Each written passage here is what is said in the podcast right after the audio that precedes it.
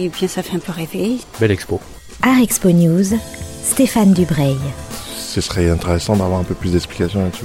Ouais, très bien. Exposition à l'affiche, rendez-vous culturel.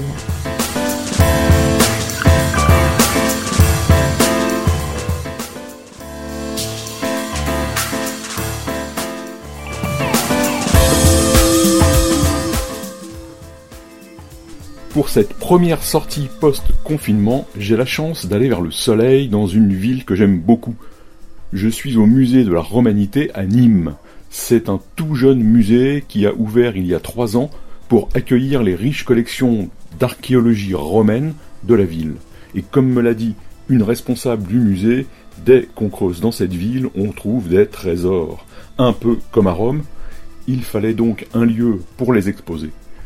Je vous invite vraiment à visiter ce musée, non seulement pour ses collections, il y a une mosaïque à tomber par terre, mais aussi pour son architecture radicale de Elisabeth de Porzenpark, qui tranche et qui dialogue de façon très originale avec celle des grandes arènes qui sont juste en face. Et cerise sur le gâteau, ou plutôt sur le musée, le toit est une terrasse plantée qui permet d'admirer un panorama à 360 degrés. Deuxième cerise sur le musée, le restaurant, animé par le chef Franck Putela, étoilé au Michelin, vainqueur du Bocuse d'or, qui devrait inspirer la plupart des autres musées pour offrir une gastronomie digne de ce nom. Je suis donc à Nîmes, musée de la Romanité, pour une exposition remarquable sur un sujet original, l'entrée des empereurs romains dans le monde divin.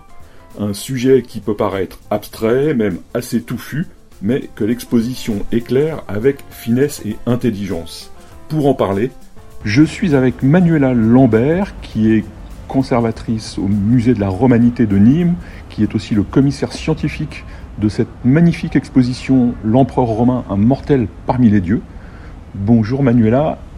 Pour commencer, est-ce que vous pouvez nous, dire quel est le thème de l'exposition, puisque le titre est très poétique mais on a envie d'en savoir un peu plus. Bonjour, alors c'est vrai que comme son, titre ne l'indique pas forcément, cette exposition est consacrée à un thème historique très important qui est celui du culte impérial. Alors terme qui n'en dit pas beaucoup plus, euh, qui est un terme qui a été euh, inventé et qui est utilisé par les historiens, qui est un terme moderne et qui permet de recouvrir euh, toute une série d'hommages, de manifestations, de rites religieux adressés à l'empereur, mais de manière très prudente de son vivant, de manière indirecte, les historiens, puisque c'était pas la personne de l'empereur qui était vénérée directement, mais euh, ses doubles divins et ses vertus divinisées, euh, tout simplement parce que il était sacrilège euh, de se prétendre, enfin qu'un humain hein, se prétende être un dieu, et c'est évidemment contraire aux règles de la religion romaine traditionnelle. Alors le deuxième cas de figure, hein, c'est aussi les honneurs qui étaient rendus à l'empereur après sa mort, puisque après sa mort, l'empereur est divinisé officiellement par le Sénat. Donc c'est vraiment une procédure politique euh, Auguste, qui est le fondateur du pouvoir impérial, est le premier à inaugurer cet honneur. Cette euh, procédure de divinisation, elle permet à l'empereur de rejoindre l'assemblée des dieux de la cité après sa mort. C'est un honneur, hein, mais c'est pas non plus euh, une assimilation à une divinité. Il faut pas le comprendre comme ça, puisque l'empereur s'appellera désormais divus, hein, c'est-à-dire divin, et il n'est pas qualifié de deus, un terme qui renvoie au dieu parle de l'empereur, donc on parle du premier empereur, c'est-à-dire Auguste. Quelle est la transformation la plus essentielle à laquelle conduit cette euh, nouvelle nature de l'empereur? Alors évidemment, il faut relier euh, toutes ces manifestations qui se déroulent dans le cadre du culte public au changement de régime qui est proposé par Auguste. Et Auguste, alors qui est tout jeune homme hein, quand il se lance euh, finalement dans les guerres civiles, donc il va construire de manière empirique euh, et presque expérimentale, progressive, un pouvoir de nature monarchique, mais il prétend finalement garantir les institutions, la légalité républicaine. C'est-à-dire qu'officiellement, on reste toujours dans un régime républicain, il y a toujours un Sénat, mais de facto, dans la réalité, le régime est devenu monarchique puisque le pouvoir civil, militaire, puis plus tard religieux, est concentré entre les mains d'Auguste et celles de son entourage. Alors en visitant l'exposition, tout à l'heure on l'a fait, on l'a fait ensemble, on découvre une chose qui pour nous peut paraître très exotique, c'est la façon dont la divinité de l'empereur est accordée. Est-ce que vous pouvez nous raconter en quelques mots comment ça, comment ça se passe? Parce que évidemment, nous, dans notre monde religieux, de tradition catholique, ça nous paraît incroyable. Alors c'est vrai que là, vous faites sans doute allusion à la procédure de divinisation post-mortem. Euh, déjà, de son vivant, il faut le préciser, l'empereur est vénéré, comme je le disais, de manière indirecte, c'est-à-dire qu'on va finalement euh, vénérer des expédients, euh, des, qualités personnifiées de l'empereur, mais jamais sa personne. Et puis même après sa mort, voilà, il y, a une façon de, donner un honneur superlatif à l'empereur, de reconnaître finalement qu'il a assuré le bon gouvernement, la bonne gestion de l'empire de son vivant. C'est vu aussi comme une, une récompense accordée à un homme euh, d'exception, euh, eh bien cet honneur, il est quand même euh, respectueux de la hiérarchie qui existe hein, entre les hommes et les dieux. Alors l'honneur est octroyé effectivement par le Sénat, et non par les dieux, hein, finalement. C'est évidemment ça qui est un peu exotique pour nous.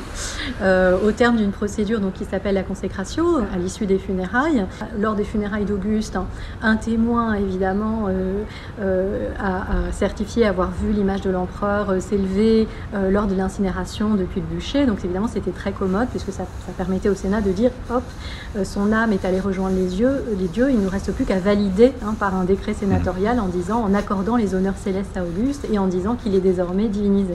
Et après, finalement, cette procédure, ça va devenir un petit peu une routine.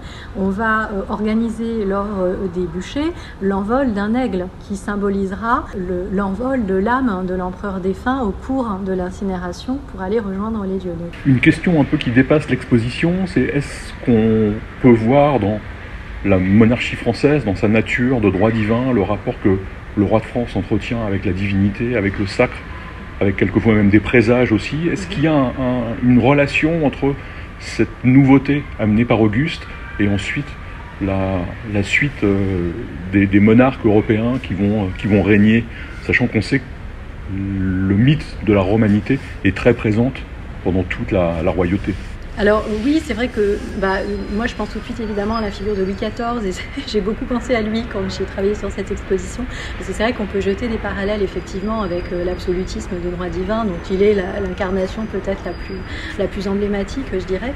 Euh, alors c'est vrai que Louis XIV s'est beaucoup mis en scène aussi avec des références antiquisantes, euh, avec des modèles d'empereurs romains dont Auguste faisait partie. comme, comme Auguste, finalement, il y a aussi une forme d'identification visuelle à Apollon, mais au-delà de ça, euh, c'est vrai que finalement, le fait de vouloir euh, asseoir la légitimité de son pouvoir euh, sur finalement une origine divine, en tout cas une prédestination ou finalement une élection hein, divine, une assistance divine, on la retrouve dans beaucoup de périodes et dans beaucoup de, civilisations, et c'est effectivement le cas sous l'Ancien Régime, dans les monarchies de droit divin, puisque effectivement l'empereur reçoit l'empereur, le roi, hein, c'est effectivement la déformation, reçoit vraiment son pouvoir de Dieu. Et, le sacre, évidemment, quand il est loin, lui, il est quand même sacré.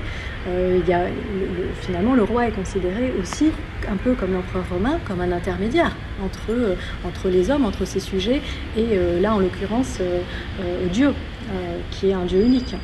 Pour finir, dans cette exposition, il y a beaucoup d'œuvres absolument extraordinaires, notamment des sculptures et des bustes qui sont vraiment presque bouleversants parce qu'on a l'impression de, voir des Romains, de, de les, presque de les pouvoir les toucher. Quelles œuvres, dont, je crois qu'il y a 140 ou 150, 149, œuvres, quelle œuvre vous, vous plaît le plus, vous touche le plus euh? Alors euh, moi en fait c'est un couple que je trouve magnifique. Euh, ce sont deux portraits euh, qu'on a retrouvés ensemble. Le portrait de l'empereur Auguste hein, et de son épouse Livie, euh, donc représentés en buste. Ce sont des petits bronzes inscrits qu'on a découverts donc au tout début du 19e siècle à Neuilly-Réal, dans l'Allier.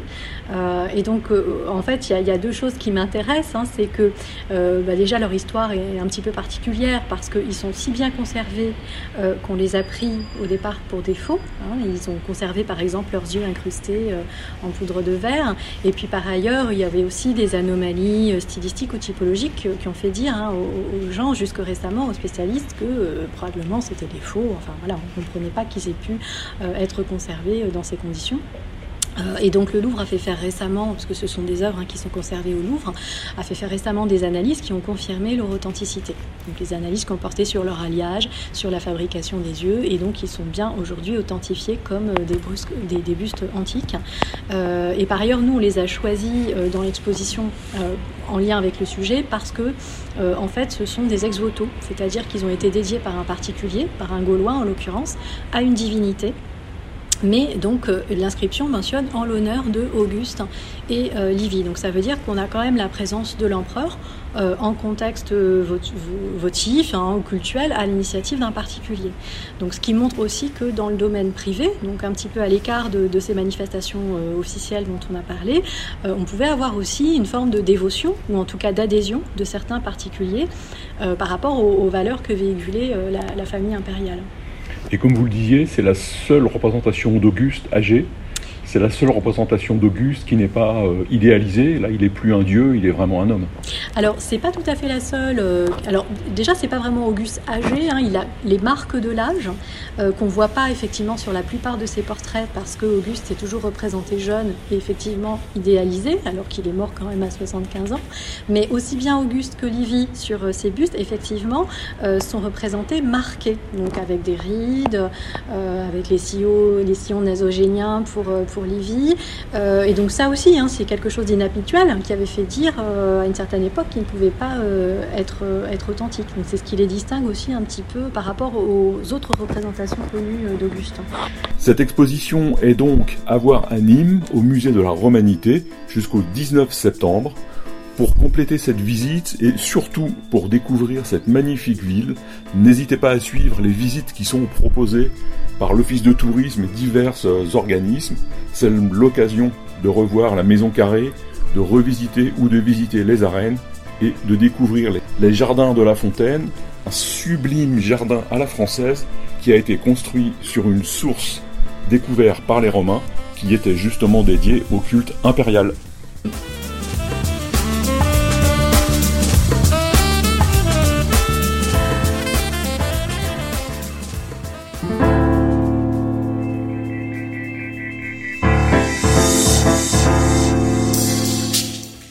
Et bien, ça fait un peu rêver. Belle expo. Art Expo News, Stéphane Dubreuil. Ce serait intéressant d'avoir un peu plus d'explications là-dessus. Ouais, très bien. Exposition à l'affiche, rendez-vous culturel.